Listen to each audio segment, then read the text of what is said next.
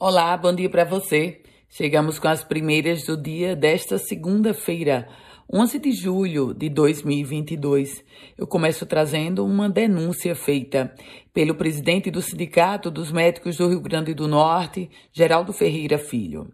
Nas suas redes sociais, ele denunciou que pacientes estão sendo reoperados duas ou três vezes pelo uso de material ruim no estado do Potiguar. Segundo o médico, isso acontece sobretudo no Hospital Regional Tarcísio Maia, na cidade de Mossoró. No vídeo, Geraldo Ferreira Filho relata que colegas cirurgiões daquele hospital denunciam que estão recebendo pacientes para reoperar devido ao material usado ser de péssima qualidade.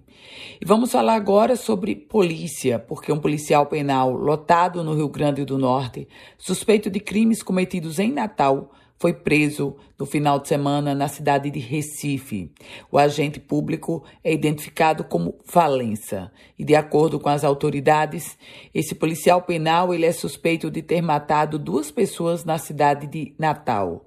A primeira vítima teria sido um motorista de aplicativo, identificado como Marcelo Cavalcante de Medeiros, de 27 anos, um crime acontecido no bairro de Cidade da Esperança. A outra vítima foi João Vitor Queiroz Munai Dantas, que morreu após receber um tiro no peito no bairro de Cidade Satélite. Saúde. O Rio Grande do Norte teve confirmado o segundo caso de varíola dos macacos. O paciente tem 34 anos, mora em Natal. Ele tem um histórico de viagem recente à Europa. E a Defesa Civil Nacional instalou um gabinete no Rio Grande do Norte para auxiliar municípios afetados pelas chuvas. A sala de operações federais vai ficar instalada na Federação dos Municípios do Rio Grande do Norte.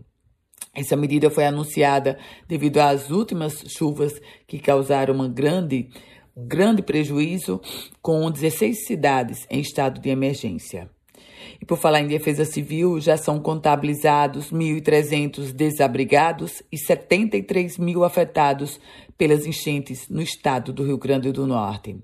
A pauta agora é esporte, porque o América fez 8 a 1. Exatamente isso. 8 a 1 no Crato e vai agora para a última rodada dependendo apenas de si. Tá aí a equipe do América fazendo bonito uma goleada inquestionável nessa busca ou nessa competição da Série D, segunda fase da Série D. Com as primeiras notícias do dia, Ana Ruth Dantas. A você, um produtivo dia, uma excelente semana. Se quiser compartilhar esse boletim, fique muito à vontade. E se quiser começar a receber esse boletim, basta você enviar uma mensagem para o meu WhatsApp no 98716 8787.